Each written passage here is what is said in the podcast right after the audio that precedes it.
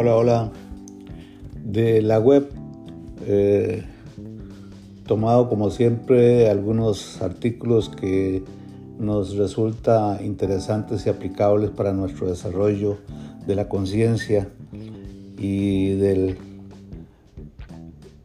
mejor vivir de acuerdo a los conocimientos que se publican y tomado de la página AISH Latino, eh, resumo este eh, artículo que se llama Transformar los desafíos externos en desafíos internos.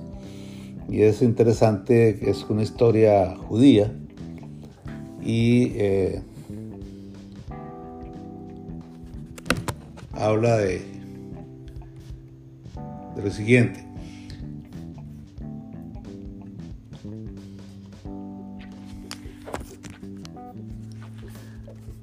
Eh, nuestros únicos desafíos reales son los desafíos internos.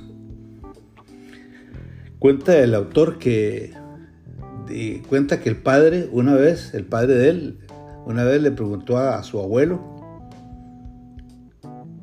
pregunta, ¿cuál es el mayor desafío que enfrenta el pueblo judío hoy en día?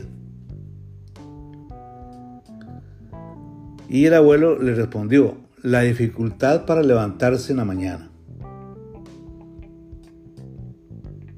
Bueno, uno no se podría imaginar esa respuesta.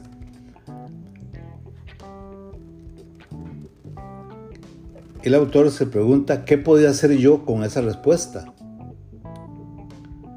Y dice que después de pensarlo mucho, entendí algo muy profundo en, en las palabras de mi abuelo que me cambió la vida por completo.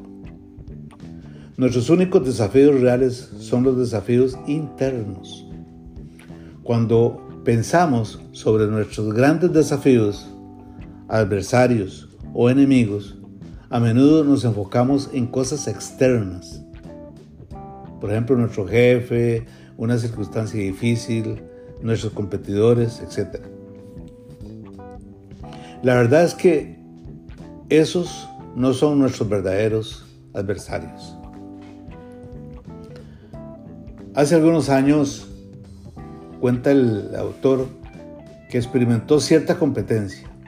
Una persona querida y talentosa entró en su grupo de amigos y dice que no, no, no iba a mentir, se sintió amenazado, estaba acostumbrado a tener cierto estatus dentro del grupo y esa persona amenazaba toda la dinámica. Su primera reacción fue ver a esa persona como el enemigo, como la competencia como alguien que yo tenía que vencer, decía. Él era su mayor desafío. Cuenta que entonces comprendió que simplemente tenía celos. Él era una persona agradable. Entonces, ¿qué problema había en que fuera popular y talentoso? Él no era el desafío suyo, sino más bien lo que tenía celos. De no ser por sus propios sentimientos de envidia, el nuevo llegado al grupo hubiera parecido maravilloso. Comprendió que cada desafío externo debe ser redefinido como un desafío interno. Y esta es la clave del artículo. O sea, comprender que cada desafío externo circunstancias problemáticas deben ser redefinidos como un desafío interno. Las circunstancias que llevan a nuestra ansiedad, estrés, envidia, sufrimiento, dolor, etc., no son el problema real. El problema son los sentimientos mismos de uno mismo que se presenta con respecto a estas circunstancias. Digamos, por ejemplo, que tienes una una relación con alguien que tiene una mente muy cerrada y eso te carcome. Puedes ver a esa persona como el problema y buscar la forma de alejarla de tu vida o puedes aprender a aceptar a todos, incluso aquellos que tienen una mente muy cerrada. Tienes que redefinir el problema. No es él, soy yo. Entre, entre, entre paréntesis, Por supuesto que esto no elimina la responsabilidad de la otra persona de corregir sus errores, ni es motivo para tolerar ninguna clase de abuso. Cierro paréntesis. Las implicaciones de ver todos nuestros desafíos como internos son dobles. Primero, dado que está dentro de nuestro libre albedrío superar el desafío interno, tienes la fuerza para hacerlo. Y punto dos, no eres una víctima, eres responsable. Si bien podemos no tener el poder suficiente para luchar contra nuestras circunstancias externas, nunca podemos ser víctimas indefensas de nosotros mismos. A menudo las personas dicen, entre comillas, son lo que son, cierro comillas, víctimas del mundo que los rodea. Si piensas así, la única manera de sobrevivir es que el mundo elimine todos los desafíos externos en tu camino, porque eres incapaz de cambiarlos. Esto lleva a una generación de personas indefensas y defectuosas.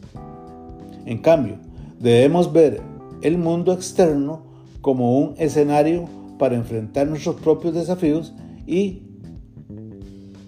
cambios internos. Hey, la vida no se vuelve más fácil, pero tú te vuelves más fuerte. Puntos suspensivos. Tú eres el peor enemigo de ti mismo. Nuestras luchas principales son internas, no externas.